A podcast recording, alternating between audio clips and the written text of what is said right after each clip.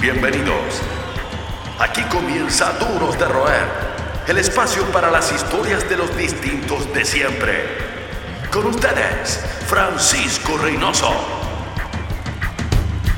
En este capítulo de Duro de Roer damos la bienvenida a una invitada que está muerta en vida. Y no porque lo esté pasando mal, sino que básicamente porque se declara como una zombie. Aprendió a cantar a la fuerza y hoy lidera su banda Boo Zombie, una de las precursoras en Chile con una mujer en el frente. Aprendió artes marciales eh, para sentirse más segura en este mundo de hombres. Estudió bibliotecnología, vaya a saber uno por qué. Ha tocado en frente de 40.000 personas y ha compartido cartel con los máximos referentes mundiales del rockabilly. Creció imitando musicales y escuchando Slayer, banda que le terminó abriendo el mundo y la cabeza, damos la bienvenida a Catalina Inés o simplemente Catona Catrina, una distinta de siempre, una dura de roer.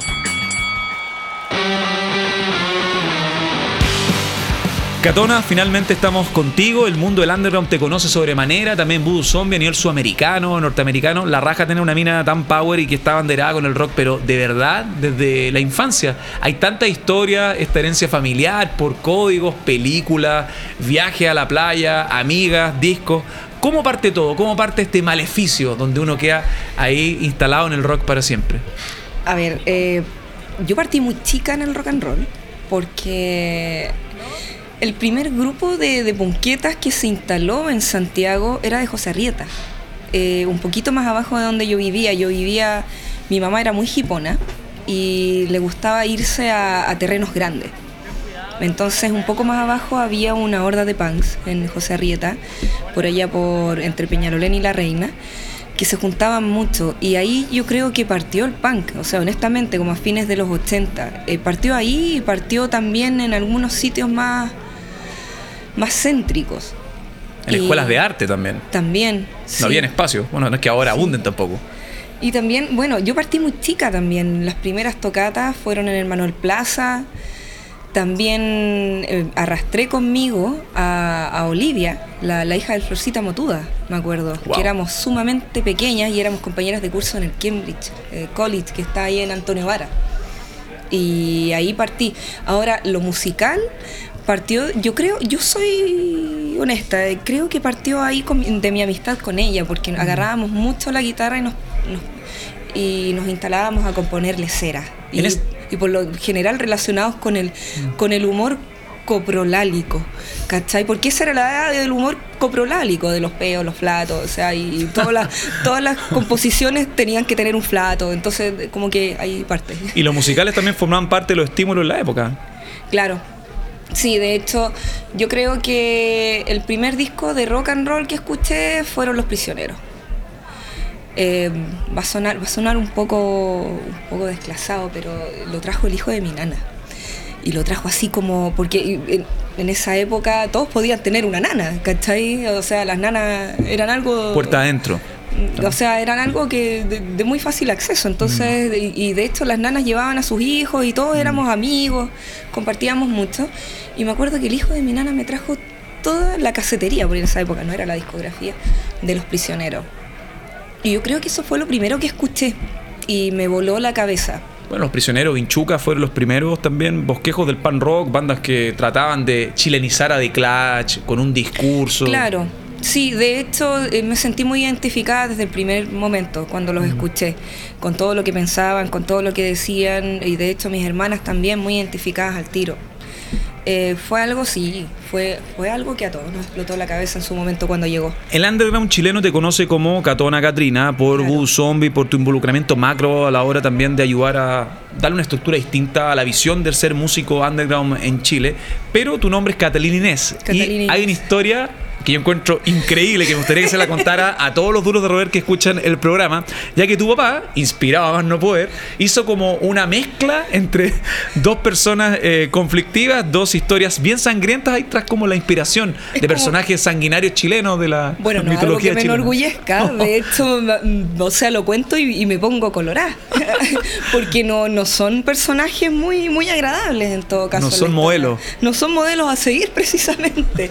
Y eso es lo que me extraña de mi papá, porque lo que pasa es que él siempre cuenta con orgullo que él fue a inscribirme al registro civil, como yo te puse el nombre.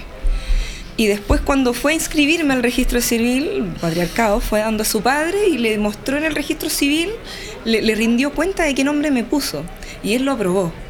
¿Me entiendes? Entonces, siempre me cuenta como esa historia con orgullo de que yo te inscribí porque típico que la madre que pare con dolores pone el nombre al hijo, ¿me entiendes? Y eso pasó con mis otras dos hermanas, que lo mandaron a la cresta al momento de poner el nombre, pero él al contrario. Entonces un día le dije, papá, ¿tú, tú que me pusiste los nombres, ¿por qué me los pusiste?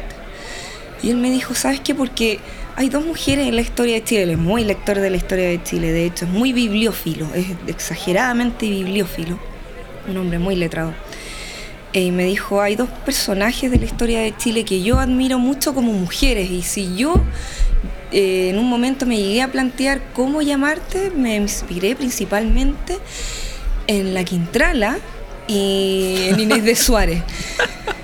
Y ahí me dejó plopo y dije, pucha, me, pusiste el nombre de dos minas psicóticas, una asesina, ya, ya. Que tenía fe. Ok, sí, sí, súper potente, ya, ok, ya, bueno. Igual hay un carácter. Es, o sea, sí. Sí, ¿no? Y, y, se nota, se nota. Como que los nombres definen las, las personalidades de las personas de repente. Hay un disco, cla hay un disco clave, fuera, hablamos de los musicales, hablamos ya vamos a compartir respecto a algo que es súper interesante, que cómo era desenvolverse como mujer, primero asistiendo a la Sala Lautaro, al Manuel Plaza, a las bienales underground que ocurrían en los 80, 90, a los sol, talleres del sol, los... Serrano, y podríamos estar hasta mañana. Se me está cayendo el no, a todo, a todo. Yo creo que a varios de nuestros. Vamos a hacer después como un focus group respecto a, como a la brecha generacional. Claro. Pero hay varios viejos tercios que alucinan también con recopilar esta historia.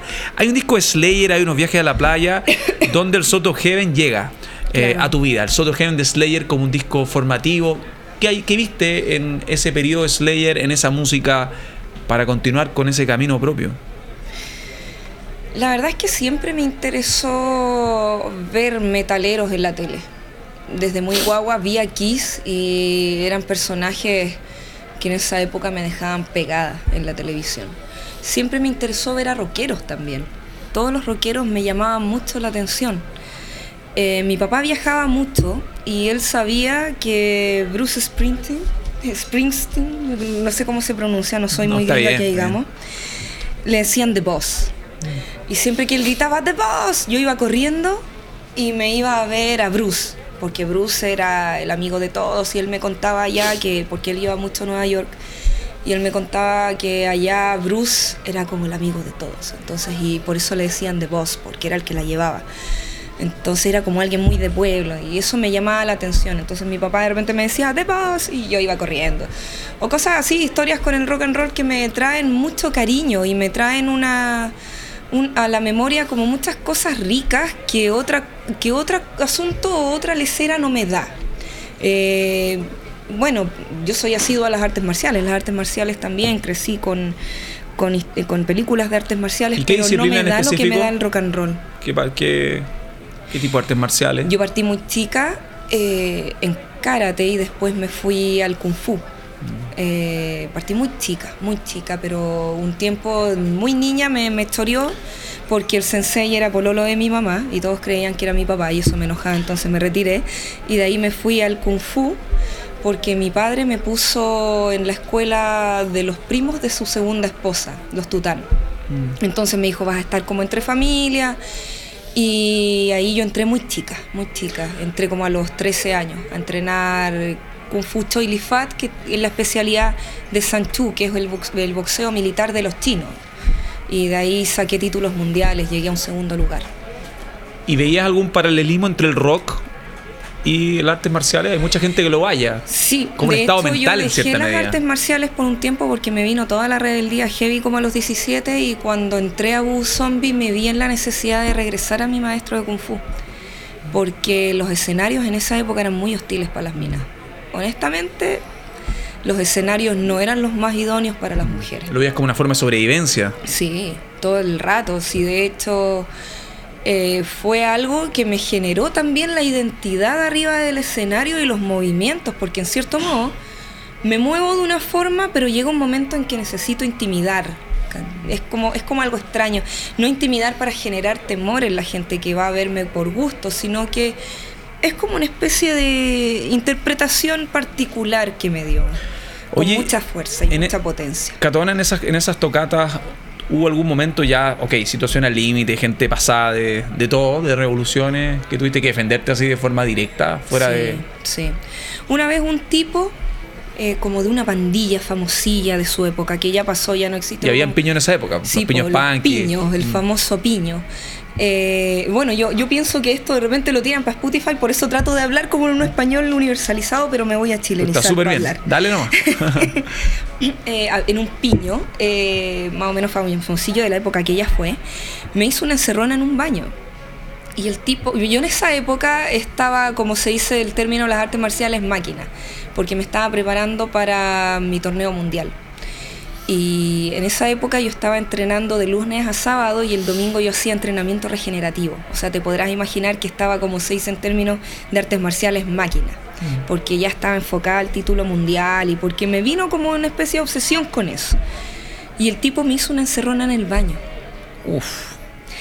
Y el tipo no sabía que yo era campeona de artes marciales. Yo en ese, eh, en ese instante yo era eh, campeona regional, nacional, ya había peleado todos los torneos de sanda que habían en los, campeonatos de kung fu. Y me había ido muy bien. Y bueno, agarré al tipo y el tipo, el tipo, todo el mundo vio cómo le pegué. Y fue algo sacaste para la mí- cresta. Sí, fue algo para mí lamentable, porque soy alguien que practica artes marciales y que tiene una conciencia de eso.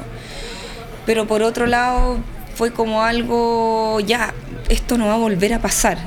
Como que en mi interior, como que me dije, esto no va a volver a pasar. Y no volvió a pasar nunca más. De ahí el respeto eh, fue absoluto y fue maravilloso. Ahora es un paraíso cuando me subo arriba del escenario. La gente respeta un montón. Sí, y eso lo para bien. Y además, no solamente por, porque yo peleé mucho por eso, sí, o sea, de repente creo que no es por eso. Yo creo que es más por el cambio de mentalidad también. El cambio de mentalidad ha sido radical estos últimos años y se agradece bastante, sobre todo para las mujeres que nos subimos arriba a un escenario. Retomando la música, eh, ¿cómo es que Slayer, eh, cómo es que pasa de los musicales a Slayer? ¿Cómo es que Slayer, dado que, por ejemplo, Los Prisioneros lo recibiste por un, un cassette, que llegó ahí, una, una colección de cassette? ¿Cómo es que, cómo es que se ¿Cómo yo produce ese giro? Porque Slayer? No, no, no- no tenía como la visibilidad de Bruce Springsteen, por ejemplo, que, era, tu- que era Bruce Springsteen, o Billy Idol estaban todo el rato en los programas que ponían videos musicales. Sabes que yo estaba súper aburrida en Quintero porque en esa época no existía el internet, las teles no tenían cable en, en- en la playa. Nos divertíamos jugando dominó, eh, jugando solitario, las damas chinas y yendo a la playa. Y eso era como todo nuestro panorama en Quintero. Yo andaba con un amigo muy entrañable de esa época y también andaba con la Olivia. Eran todos compañeros del Cambridge. Y, y llegamos a una disquería y la adquisición fue South of Heaven. ¿Llegaste por la portada o...? No, llegamos por la disquería, porque había una disquería y había que escuchar música, había que entretenerse con algo, porque estábamos definitivamente súper aburridos. Y ahí yo conocí el South of Heaven. Y fue heavy. O sea, para mí, bueno, pues en términos prácticos y, y textuales, fue heavy porque ahí empecé al, al mundo de un, de un rock mucho más duro, mucho más potente. Y en términos como personales, mucho más expresivo de lo que uno siente dentro de uno. Y, y ahí fue cuando ya empezó mi búsqueda entrañable de rock y más rock, mi, mi hambre de rock. Son los que mantienen encendida la llama del rock. Seguimos conversando con los duros de roer. Seguimos en esta emisión de Los Duros de Roer con Catona Katrina. Catona, la pregunta del millón. ¿Cómo es que una bibliotecóloga termina siendo vocalista de una de las bandas más reconocidas del Psychobilly en eh, Sudamérica? Eh, mira, es como difícil de explicar porque yo iba a ser músico y yo quería ser músico y siempre he querido ser músico. El asunto es que mi papá pensaba otra cosa, que yo iba a ser de su profesión, porque él quería legar como todo su sillón y todas sus cosas a alguien. Y mi madre pensaba que yo iba a seguir otra profesión. eh, ¿Cuál era la profesión que, idealiza- plata. que idealiz- que idealizaba tu familia? ¿Ah? ¿Cuál era la profesión que idealizaba tu familia? Mi madre ni una, mi padre una, sí, una, ¿cachai? Que era derecho. Mm. Entonces. Otro mundo, en todo sentido. mundo. Estético, Sí, ético. ético. El asunto es que igual fue cuático porque cuando no quise estudiar eh, derecho, mi papá me dijo: No, yo no te lo voy a pagar. No te voy a pagar nada. Y ahí empezó el llanto. Entonces, cuando estaba como el segundo día del llanto, mi mamá entró a mi Te pieza. ignoraron 24 horas. Claro, mi mamá entró a la pieza y me dijo, ya, ¿qué pasa? Y le conté el drama y me dijo, ya, vamos a ver, porque mi mamá tenía el directorio, como buena profesora, tenía el directorio de carreras con campo laboral y los marcaba con una estrellita, los con campo laboral. Y cachai que eh, empezamos a marcar. Y yo dije, música, no. Eh, música, no. Profesor de música, no. Y yo, pucha la lecera. Entonces ahí empezamos a llegar como a un tira floja, tira floja y ya bibliotecología. Porque ahí iba a tener historia de la música, historia del arte, historia de la literatura, historia de la historia, historia de la ciencia, historia de todo. Y iba a ser como gerente, un management de bibliotecas a gran escala y tenía la oportunidad de llegar a ejercer un liderazgo que era lo que me interesaba a mi mamá.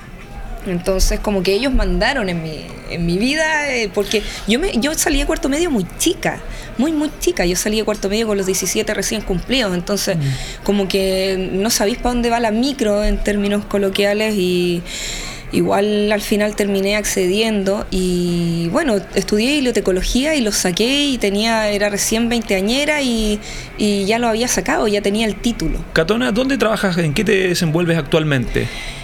Eh, no Fuera me de no me gusta hablar de mi trabajo que, que en términos prácticos para la olla, Sí, por claro. así decirlo, porque no es agradable en este momento el trabajo que tengo.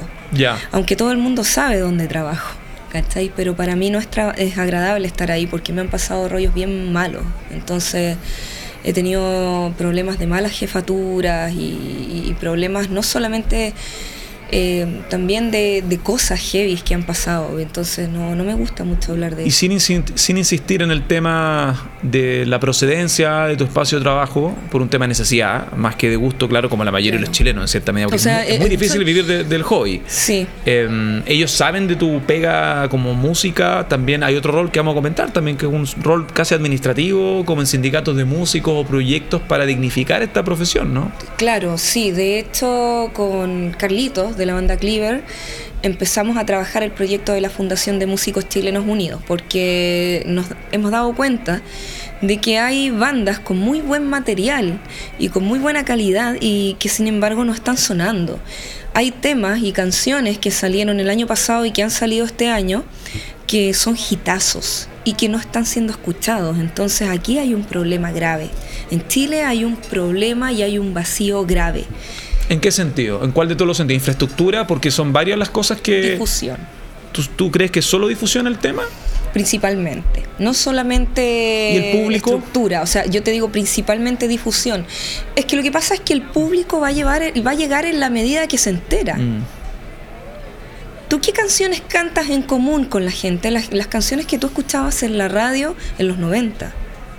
Y las radios se quedaron pegadas en las 90 porque eran las canciones que escuchaban en común, ¿me entiendes? Hoy en día con el internet todo se ha vuelto de nicho. En todo caso, todo es más personalista, en el sentido de los segmentos, ya uno hace sus, sus Todo playlists. se ha segmentado, pero sí hay que generar instancias que en Estados Unidos se han generado perfectamente. En México se han generado a la perfección. O sea, le, o sea, Reactor. sí, instancias que son transversales. Entonces a- por ahí hay que apuntar y hacia allá estamos trabajando y estamos diseñando proyectos. Catona está la música como una música inspiradora desde hace un buen rato. Y también está, claro, uno ve el- a, a- a primera vista eh, el look de Voodoo Zombie, el cine de horror. ¿Cuándo comienzan esos estímulos? Yo me acuerdo que en los 80, tratando de verlos, vernos como pares generacionales, que lo somos, estaba todo este boom, eh, Nightmare on Elm Street, Jason Voorhees, eh, Hellraiser. Es que las- eh, yo alucinaba, yo Carpenter, una Wes Craven, había una, un imaginario increíble. Y eran películas que estaban semanas en el cine. Hay un top 5 como de producciones seminales del cine de horror eh, que a ti te hayan marcado en todo sentido, porque el cine también es parte de nuestros estímulos diarios. Sí, pero mi top 5 no está en la infancia, para nada. No, o puede sea, ser ahora, me llamaron a, a ser asidua y fan del terror.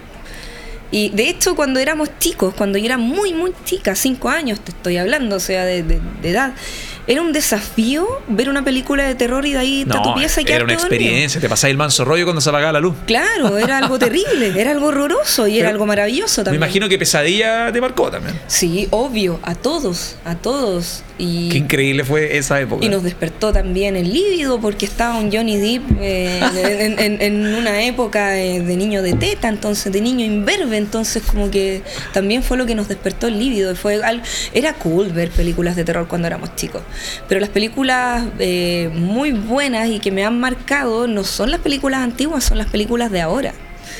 Eh, películas Qué que- interesante. Sí, porque me demuestran también cómo son las personas y porque las películas de terror ¿qué son? Son los miedos sociales que se reflejan en algún momento en la pantalla gigante. Claro, depende de la mirada y la dirección, pero sí, en general sí. O sea, son todos terrores que tenemos en algún momento, terrores. Demonios o sea, internos, claro. diálogos mentales. Y que en algún momento, como, como generación, se logran plasmar y logran identificar a generaciones completas. O sea, la invasión de los cuerpos andantes, que es sino más que el miedo al comunismo. O sea, son cosas como. Y, y- y el miedo al planeta rojo, ¿cachai? A los invasores del planeta rojo. Entonces, son cosas como. O cosas así como en términos prácticos también. Eh, no sé, martes 13, la salida de los cabros y esa, esa liberación sexual, pero en- ¿a qué puede conllevar? ¿me En Crystal entiendes? Lake, Claro, sí, o sea, eh, o sea, con las vacaciones de los niños acomodados. Claro, o sea, que- o sea, esa liberación sexual y que detona en los slashers, ¿cachai? Es como, es como todos los miedos. Yo creo que hoy en día se, han- se han reflejado y me han marcado más que antes. Por ejemplo, la película Hostel se estrenó cuando yo me fui de mochileo por Europa. Y yo ahí quedé pro. Te pasaste el manso rollo con los tales. Claro, y yo me fui de mochileo por Serbia, ¿cachai? No, no, me, no hice un mochileo bonito, hice un mochileo, sí, es el mochileo bonito por París, pero no, no aguantaba mucho el mochileo bonito porque no había plata, porque en esa época estaba recién titulada, ¿cachai? Ha- eh, Había plata para el, mochileo por Europa del Este, ¿cachai? Por el mochileo barato, por el mochileo por Serbia, por los Balcanes, entonces justo llega como hostel, ¿cachai? A recordarte lo que significa mochilear por los lados baratos de Europa. Y, eh, o sea, a mí por lo menos me, me sentí en algún momento identificada también por el tipo de horror, ese horror como medio pornográfico, ¿cachai? Esa cosa como media mini- minimalista que está surgiendo en todo en, esa, en ese momento, en esa época, ese detalle de la tortura, entonces como que me marcó. También me marcó mucho las comedias de zombies. Las comedias de zombies son un fiel reflejo. El Juan de los Muertos es un fiel reflejo de la Cuba de ahora. Eh, no sé, Shaun of the Dead también es un fiel reflejo de todos nosotros que no nos gusta la pega en que estamos. Eh, O sea, yo creo que- versus zombies. Yo creo que si hay una, un concepto, una palabra que define la sociedad actual o esta generación es el desánimo. El desánimo Claro. fuera de los frentes políticos, fuera de la ideología, fuera de todo. Un desánimo Claro. porque la sociedad está cada vez menos empática. Están todos mirando tanto como la música para su propio lado y no lo miran como una comunidad. Y respecto Claro. a una comunidad, yo quería em, ver o transmitirte cómo se ve Voodoo Zombie desde afuera, porque muchos sitúan, yo veo reseñas de Voodoo Zombie en Brasil, donde lo han recibido en el virada cultu- en el eh, este, en la virada cultural, en la gran fiesta de Sao- Yo estuve en una que quedé alucinado con Misfit. Em, también ustedes estuvieron en otra donde Sao Paulo como que se interviene, hay 40, 30 mil personas. Sao Paulo es una ciudad muy proclive al rock desde los 80. 40.000 personas nos tocó a nosotros. Y mucho es el promedio, es que es increíble. Claro, y sí. mucho, y con bandas underground. sí, Y mu- buenísimo. Y, muchos eh, ven a Boo Zombie como una, un pilar del underground. No hablo de pilar como masividad, sino un pilar como dicen los gringos, role model a la hora de hacer las cosas. Tú lo sientes así, tú eh, visualizas, proyectas también la importancia de Zombie para bandas que quizás no del mismo estilo, sino también bandas del underground que han querido como repetir, amplificar o seguir sus pasos. La verdad es que cuando yo te escucho hablar de Boo Zombie siento que estás hablando de otra banda, no de mi banda. ¿Por Es qué? como- no sé, es como esa cosa del chileno de siempre pecar de humilde, ¿cachai? No sé si siempre pecar de humilde tampoco. Es como que estáis tan acostumbrado al trato chilensis que se le da a las bandas de rock que de repente cuando sales fuera de Chile se te, tra- se te da un trato tan distinto que hasta llegas con una depresión post-tour a Chile, a instalarte nuevamente. Sobre todo en escenas más chicas. Sí, es como extraño. O sea, igual ahora, por darte un ejemplo, en octubre ya tenemos todos los fines de semana ocupados. Estamos viendo la posibilidad incluso de dar un show para trabajadores de una empresa en particular. Y, o sea, siempre llegan ofertas en que nos tratan como si fuésemos a hacer música ambiental. No sé si entiendes Sí, el sí, tipo sí. de trato que se da. O sea, igual es como heavy de repente ir a un Hollywood, tocar para 7000 personas y latinos de Que agradecer. están metidos en la banda, en el sonido, Claro. en la escena. Sí, que están ahí y que cachan y, y- y te agradecen que toques en español la música que a ellos les gusta. Que de repente el, el vocalista de Resurex diga, ¿qué van a hacer hoy? Carrete en mi casa y todo, y de repente te ves cheleando curado con los Tiger Army, con los Wanabat, con los Resurex, con los Quakes, ¿cachai? Los Quakes. O sea, yo te estoy hablando así como, wow, porque yo, no sé, de repente a ti te da igual porque no escuchas tanto el Psycho Billy como yo, pero de repente los Long Tang, los Long Tall Texans, ¿cachai? Que No, tocan desde los, rituales, 70. los rituales son los mismos. Si va, el, el underground uno a veces lo, lo maximiza en el sentido que uno dice, wow, esta Claro. banda. Y son personas como cualquier otra que tienen Claro. más oportunidades, pero que están los mismos códigos de, cono- conocer gente. Que el Claro. underground es como una comunidad de los 80 sobre todo, con el tape trading. Y es increíble igual lo que ustedes han construido. No me queda muy El claro cuando hablas de la humildad, pero... Es que el eh, no te queda claro. Lo que pasa es que cuando tú sales para afuera te tratan de una forma y cuando llegas para acá sabes que no te puedes creer de la forma que te tratan afuera. Claro, creerse el cuento es ¿Cachai? mal visto en Chile, ser Entonces, profesional. Sí, entonces como que de repente yo me pongo exigente y empiezo a tener problemas. Claro, dicen estos son ¿Cachai? estrellas, los Claro. locatarios. Claro, entonces empiezan los problemas y es ahí cuando tiene una que, que- que soltarse un poco más y llegar un poco más a una conversación, explicar cosas. Es difícil igual por temas de infra, sobre todo fuera de Santiago, como que te valoren y... ¿Sabes qué? Igual eh, es anacrónico, pero fuera de Santiago, la valoración que nos ha llegado es mucho más alta que dentro de Santiago. Mira, Sí. Eh, no sé, igual yo invito a la gente a ver los Instagram porque de repente colocamos eh, videos Mm. de eh, recitales en regiones y la recepción es otra, el trato es otro eh, y la valoración es otra, porque igual, no sé, de pronto la gente valora, valorará más porque hay menos oferta, no sé, no sé por qué, por qué sería, pero... claramente también la frecuencia, regiones- la gente pierde como la capacidad de impacto, la gente Claro. valora más. Claro, ah, van a tocar los, ot- otra vez los Voodoo Zombies, Mm. ¿cachai? No sé.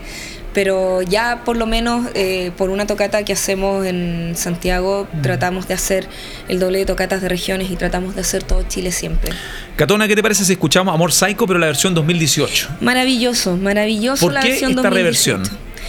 Porque es un tema que amamos, porque es un tema regalón del contrabajista de Sex y porque siempre es un tema que a pesar de que amamos nunca fue aceptado en las radios por su formato.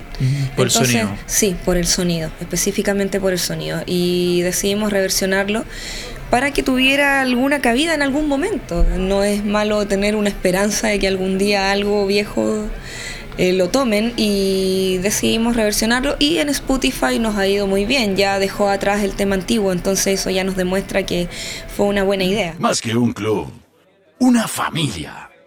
Sigues junto a los duros de roer. Estamos de vuelta con eh, Catona Catrina de Voodoo Zombie, un amplio kilometraje en el underground como fan, también ah, como protagonista del circuito, empoderada con toda una organización de músicos chilenos que están pidiendo mayor difusión y nos gusta a nosotros también ser una suerte de vía eh, expresiva para los músicos de duros de roer. Recuerden, todos los capítulos de los distintos de siempre, las historias de los agentes del underground, están disponibles en Spotify, en Google, en Apple Podcast y en Stitcher, porque el podcast es un formato que claramente es portátil, en cierta medida lo puedes escuchar cuando, donde quieras y compartirlo con los amigos que estimes conveniente. Maravilloso. En Voodoo Zombie hablábamos de Brasil. Brasil que desde los 80 fuera la Tropicalia, los 60, 70, tú compartiste escenario con Rita Lee. yo, Lee. yo leí el libro, me leí la biografía de Rita Lee, que tiene todo el rollo con los mutantes, son frentes irreconciliables, pero en Brasil hay un respeto increíble. Tocar frente a 40.000 personas. Em, imagino que fuera de los Estados Unidos, que ya nos adelantaba, hay una serie de, nos contabas antes más bien, hay una serie de anécdotas que deben ser como para que ustedes digan esto es lo que yo quiero hacer, esto es lo que yo quiero continuar, esto es lo que yo quiero desarrollar. Si tuvieras que elegir por lo menos, dejemos dos anécdotas Ya, en este como anuario, anuario del- de lo que sea de Voodoo Zombie. Mira, eh, ¿puedo agregar tres anécdotas? Por favor. El asunto Obvio. es que estábamos al lado del camarín de Misfits y ¿Cuál de Yo- todas las... la- la- Misfit, eh, Jerry Only con integrantes de Black Flag. Ah, era esa perfecto. época. Sin Michael Graves, que ya hablar de, de una anécdota entretenida. Claro. El asunto es que eh, igual yo, yo estaba nerviosita, porque yo soy gran fan de Misfit, de, de eras ancestrales ya, de, o sea, muchos años. Y yo quería ir al camarín de al lado, quería ir al camarín de al lado, quería ir al camarín de al lado. Y fui al camarín de al lado y no me encontré con Misfit, me encontré con el Seido Cachao, un director de películas de terror, que me abrió, era un viejo, eh, muy verde, muy libidinoso, que me abrió de par en par la puerta, que poco menos que yo era fan de él y lo saludé y me dijo, ah, no, la otra banda está al otro lado. Y como que amenizamos, nos sacamos unas fotos también. Yo le dije, hoy mira, yo vi el ritual de los sádicos y vi un par de películas tuyas, ya, saquémonos la foto. Y de ahí como que el carrete siguió para el otro lado, para, los Misfits. Y yo toqué la puerta y entramos al camarín de los Misfits. Only, un compadre súper simple, todo bien. Muy buena onda. Muy buena onda. Y los integrantes, el resto de los integrantes que andaban con Jerry Only, andaban con sus hijos. Y de repente uno de los hijos me pregunta en inglés, Catona, ¿me puedo sacar una foto contigo? ¡Wow! Y Jerry Only hace así como, ¡ja! Y señala así como, ¡ja! Así como se ríe, ¿cachai? Y entonces yo quedé así como, ¡wow! Ya, pues. Y ya nos sacamos fotos y todo, después nos sacamos todos fotos, fotos con Jerry Only, conversamos un rato y entra el, el- encargado de cultura de la gobernatura de Sao Paulo diciendo, chicos, el público está violento, muy violento. Así que necesito que Misfit entre ahora y Voodoo Zombie después, porque después va a estar más ebrio. Entonces necesito que Misfit entre ahora antes de que estén más ebrios. Y más encima Jerry Only como que se echa para atrás y dice, ah, así como, Démosle. démosle, ¿ya? Y nosotros nos miramos, Misfit nos va a telonear, güey. Pero en términos... Surreal, ¿no? Obvio. ¿Cachai? Pero no, no fue eso, sino que nosotros entramos, efectivamente, eh, de hecho, el- el- el- la, la polola del encargado de la gobernatura de Sao Paulo era muy fan de Boo Zombie, por eso Boo Zombie llegó a orejas del Claro. encargado de cultura. Y, él, y la polola dijo ahí en ese instante, no, con Boo Zombie todo el mundo va a bailar y va a querer ser feliz. Y fue así, porque con Misfit se subió a Misfit y todo súper violento y todo súper guau. Y después se subió Boo Zombie y todo el mundo bailando. Y las chiquillas bailando al centro, y yo veía entre la gente. Todo más armónico. Todo, todo bailando y en buena onda. Y, y efectivamente era así. Igual me gusta el efecto que genera Boo Zombie, que no es tan agresor. Mm. Me gusta que haya un, event- un, un efecto más, más armónico entre. Más entre los- social también. Sí, como que, que se integre también el público femenino en, en- en el baile. A mí me- yo lo encuentro por lo menos maravilloso. Esa historia está increíble y hay otra, entiendo, con Michael Graves. Otra Michael parte de los Graves. Misfits que Ah, te llamó la sí. atención. Es que lo que pasa es que acompañamos a, a Michael Graves en, en varias fechas cuando él vino a Chile. Mm. Eh, porque igual, eh, sin querer, queriendo, eh, llegamos a ser un referente también del horror punk en español. Claro. Eh, y de hecho, ahora vamos a tocar este sábado en Argentina y vamos a tocar con, con bandas de horror punk y bandas de psychobilly y sabemos que mucho público horror punk nos va a ir a ver. Y de hecho hay, hay mucho público liado con fanaticada de los Misfits que nos va, nos va a ver. Entonces igual es como un, un halago para nosotros que, que Michael Graves haya querido que nosotros lo acompañáramos en, en un par de fechas acá en Chile.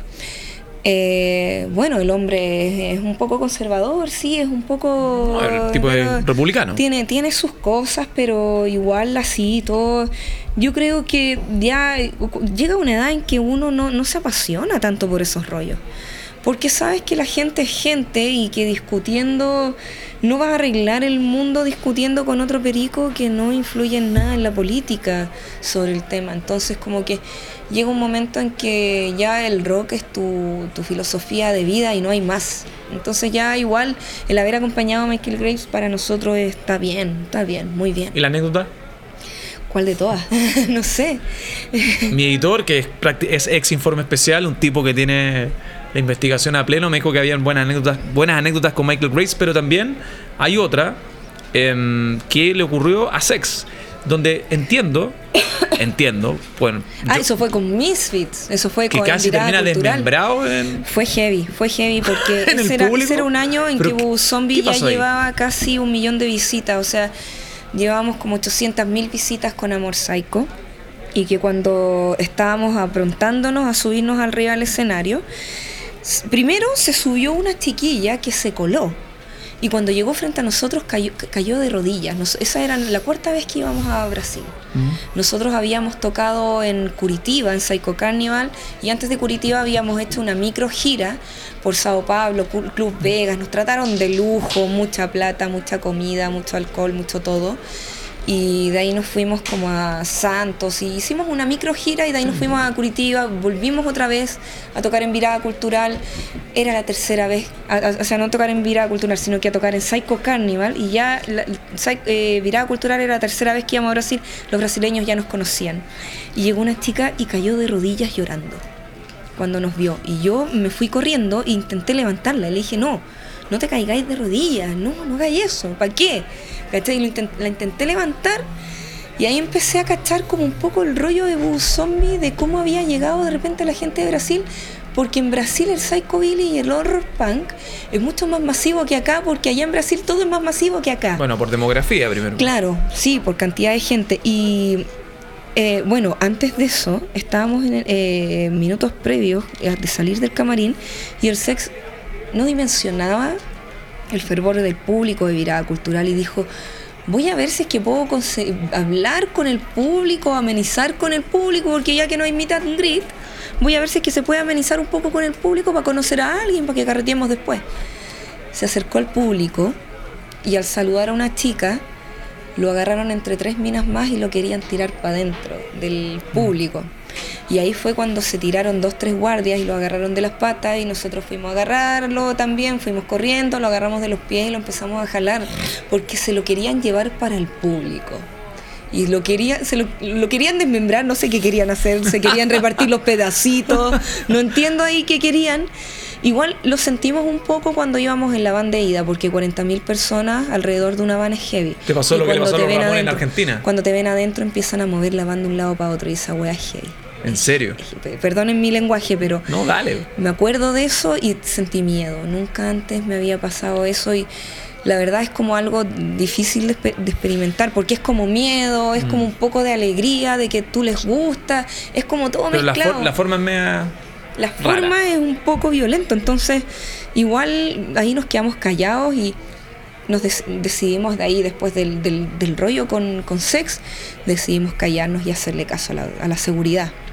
Pasa lo de Brasil, pasa lo, este, este acto, este, esta foto que te piden en el camarín con eh, Jerry Only. Postales que uno dice, vamos por el camino correcto. Pasa lo de Los Ángeles, pasa que pares del Psychobilly eh, quieren conocerte, hay un real interés por tu música, por tu arte, valoran el cantar en español, el ser un referente del horror punk. Pero ser músico en Chile debe ser uno de los oficios más ingratos por lejos, en, Claro. en protecciones, en reconocimiento, en desgaste, psíquicamente hablando. Entonces yo me pregunto si en algún momento en los últimos 5 o 10 años recuerdas una situación que deben haber muchas, límites, donde dices, donde te cuestionas o piensas si es necesario claudicar, bajar el telón, Sí. colgar los botines, como se Sí, dice. en un momento me retiré de la banda. Me retiré de la banda porque después de todos los viajes que habíamos hecho, eh, Estados Unidos, todos los viajes que habíamos hecho, el, el- el- eh, enfrentar de nuevo el escenario chileno fue heavy, fue súper denso para mí. Entonces, como que no era el mejor periodo de mi vida tampoco, pues, y empezaron los cuestionamientos. Y le dije a la banda, voy a desaparecer un rato. Yo me borro. Y todos quedaron plop. Quedaron súper ¿Por plop. cuánto? ¿Cuánto Mm, tiempo? Desaparecí por un año.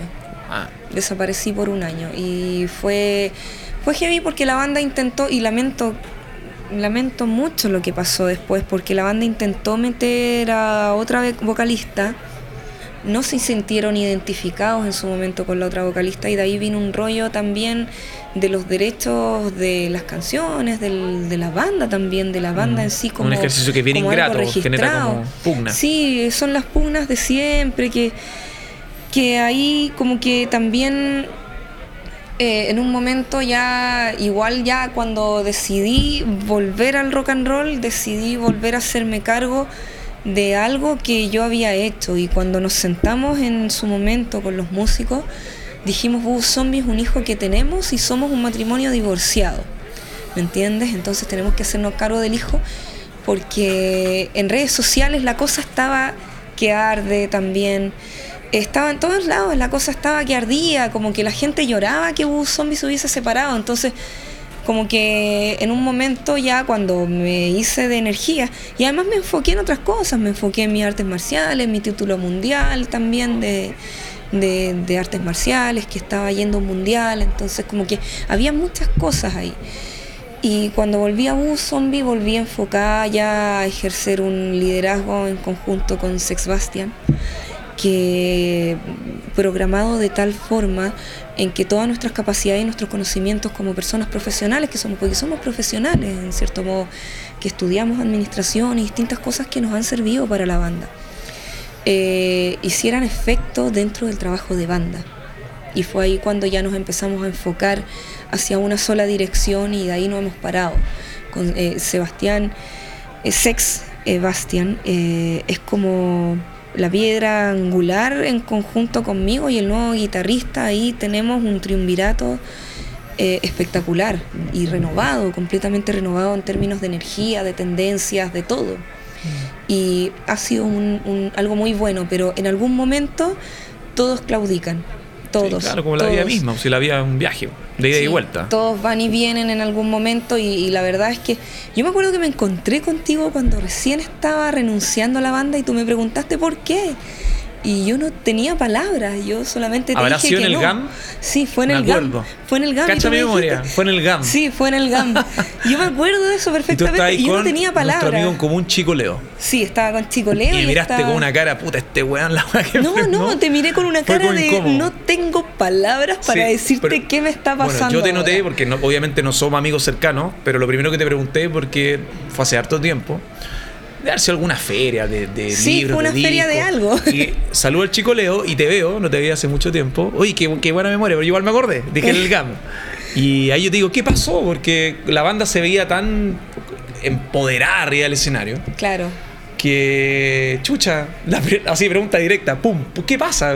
Cuéntame algo. Fue el confrontar también el trato internacional con el trato nacional. Es que es muy, es muy de, ser, de ser alguien que o sea, la experiencia de Hollywood a mí me marcó, me marcó mucho porque el público de Hollywood es muy fan. Pero eso fue el 2011.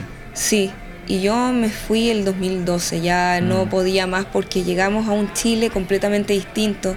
Yo me acuerdo que había tocado para 7.000 personas en Hollywood Showdown, en Henry Fonda Theater, o sea, en Hollywood Avenue mismo.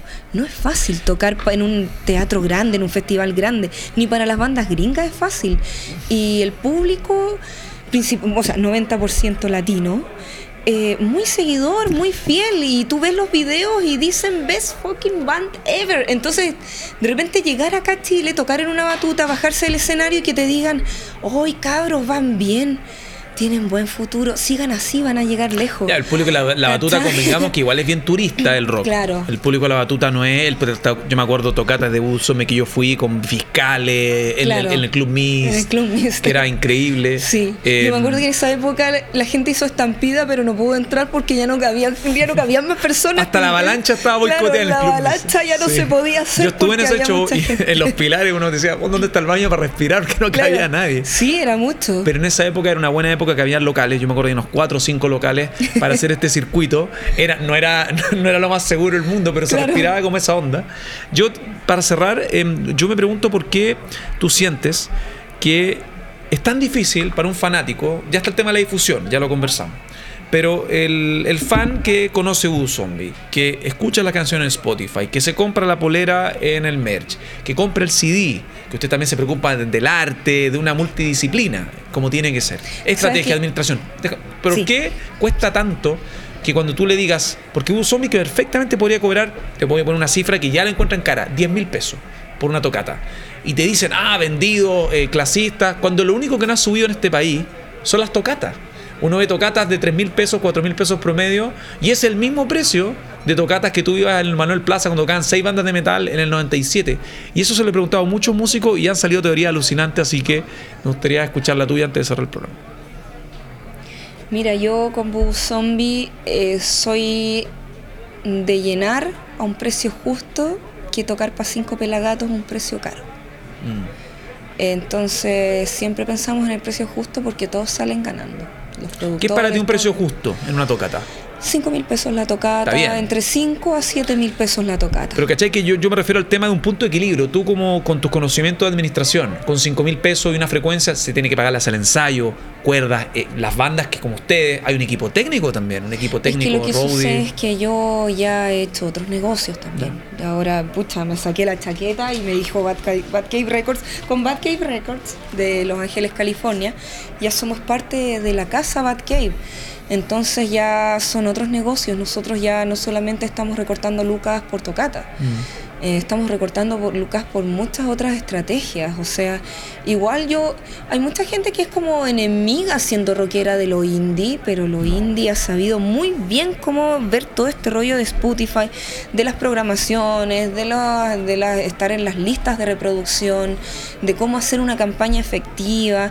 Hay que tener inteligencia también para recortar plata de otros lados, el mismo merchandising siempre estoy buscando a los mejores artistas del horror. Mm. Chile tiene grandes creaciones del horror. Ahora me alié con un artista que tiene unos cuadros bizarrísimos que me va a hacer una animación de un videoclip.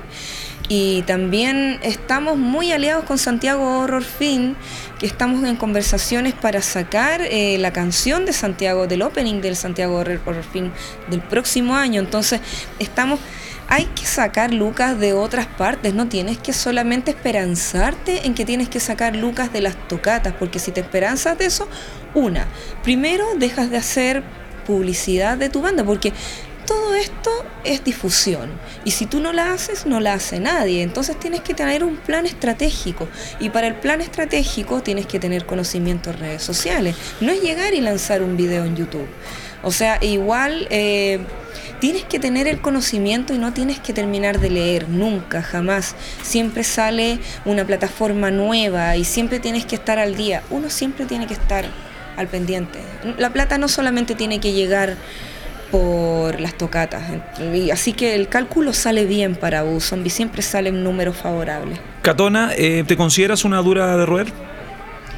Sí, súper súper. De hecho, llego a ser un poquito desagradable, sobre todo para mis compañeros de banda, pero ellos me entienden, me entienden. Esto fue Duros de Roer Podcast. El club de los distintos de siempre. El último apaga la luz. Hasta la próxima.